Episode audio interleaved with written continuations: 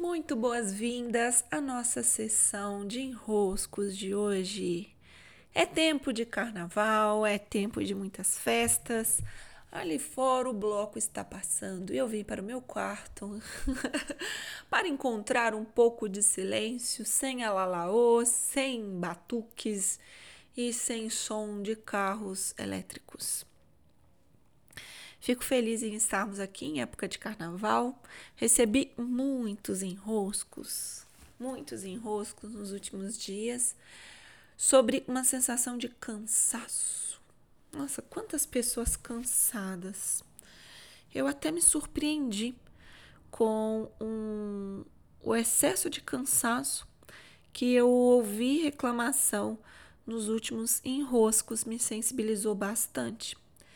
Então, para quem está por aí se sentindo cansada e cansado, eu vou contar um pouquinho sobre algo que eu tenho experimentado daqui e que eu sinto ser uma postura que nos desenrosca quando o assunto é cansaço. Nessa minha viagem à Alemanha, eu né, me programei para ficar por lá 15, 20 dias explorando os movimentos de reconstrução, refazimento.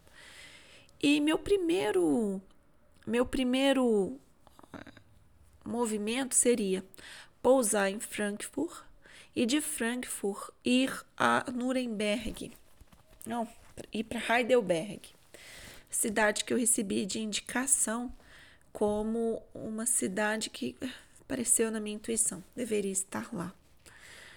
Então, né, meu amigo Friends de Caminho de Santiago, já compartilhei sobre ele algumas vezes, até no meu Instagram. Se você quiser ir lá, você encontra a foto dele, para você ver a carinha dele, cara boa que ele tem. É um grande anjo na minha vida. Eu reclamei com o Friends que eu estava com pressão alta e a minha queixa era uma, uma pergunta, na verdade, né, sobre o que eu faria com aquela pressão alta. Tipo, o que, que eu faço, né? Não sei se eu tomo remédio, se eu não tomo remédio. Eu tava ali naquela minha divagação do que fazer.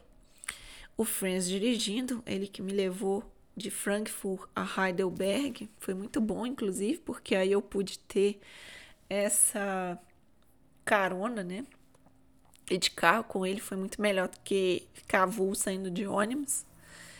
E ele me olhou, eu rapidamente disse assim: do nothing.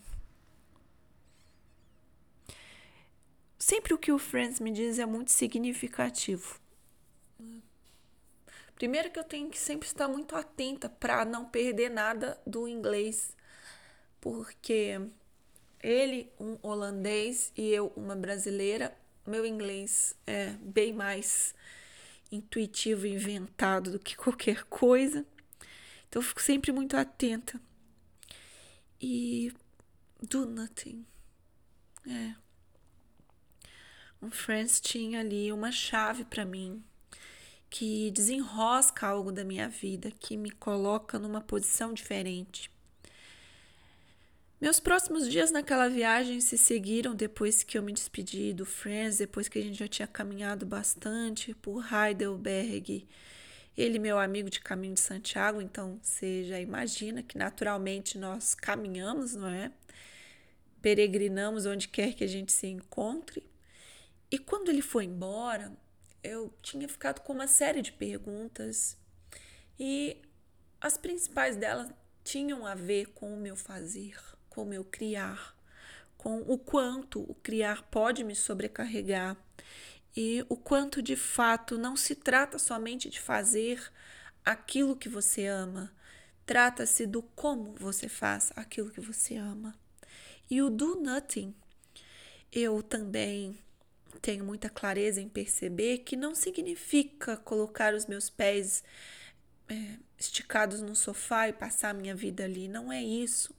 Trata-se do modo de se fazer, trata-se do como eu faço, de fazer de um modo que não me pressione, de fazer de um modo que eu não perca energia e nem fique cansada fazendo o que tem que ser feito, mas não porque tem que ser feito, mas porque há modos diferentes de se fazer o que tem que ser feito. Se é que você me entende. Então, quando o Franz foi embora, eu fiquei dois, três dias de febre, deitada de cama, obrigada a ficar de cama, muito frio lá fora, porque era época de inverno, muito frio lá fora, eu muito doente. Fazia tempo que eu não ficava tão doente assim, muita febre. E me lembrando muito da minha irmã, que passou também antes do falecimento, muitos dias de febre. E pensando, eu tô exausta, tô muito cansada. Como eu estou cansada, de fato eu tô cansada. Foi o que naquele momento eu é, eu pude olhar nos meus olhos, olhar na minha alma, olhar no meu corpo e admitir para mim mesma que algum ajuste seria necessário. E então, desde lá, né, desde lá, eu tenho feito ajustes muito cuidadosos, num lugar de muita presença e que combina no carnaval estar falando sobre isso.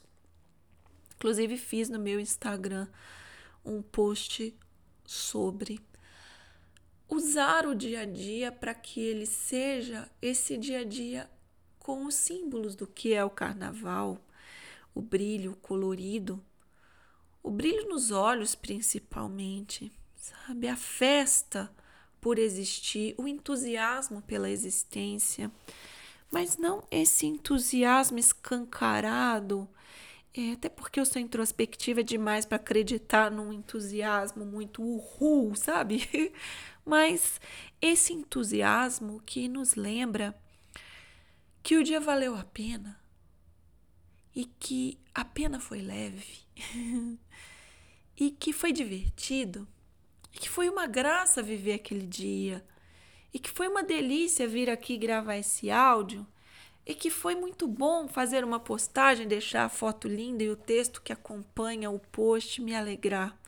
E que foi muito bom fazer o atendimento e oferecer a vivência e limpar a minha casa e organizar o que tem que ser organizado. E estar com a minha filha para um almoço, para um café, para um jantar que seja. E compartilhar algumas risadas com amigos queridos. Não porque tem que fazer, mas porque o como faço me alegra, o como faço me diverte, o como faço me faz agradecer a existência. Então, esse brilho do carnaval, essa dança do carnaval, esse corpo que, que celebra, ele precisa estar presente no dia a dia. Porque o cansaço só vem porque estamos usando o corpo, a criação, as emoções, o ferramental como um todo estamos usando de maneira equivocada, porque se estivéssemos usando de maneira apropriada, a coisa não viraria cansaço, não viraria exaustão. A coisa se torna fluida, leve. Não por causa do que você faz, volto a repetir, mas por causa do como você faz das escolhas daquilo que compõe o seu dia, da alegria de fazer o que se faz. O como se faz é que nos interessa. E todas essas clarezas dos últimos tempos provocaram por aqui mudanças muito simples. Mudanças na postura de comunicar o que precisa ser dito, de não pegar o peso que é do outro, de não assumir compromissos que não têm a ver com o que a tua natureza é, consegue dar conta, de não dizer sim achando que dizer sim para o outro evita que o outro se chateie com você.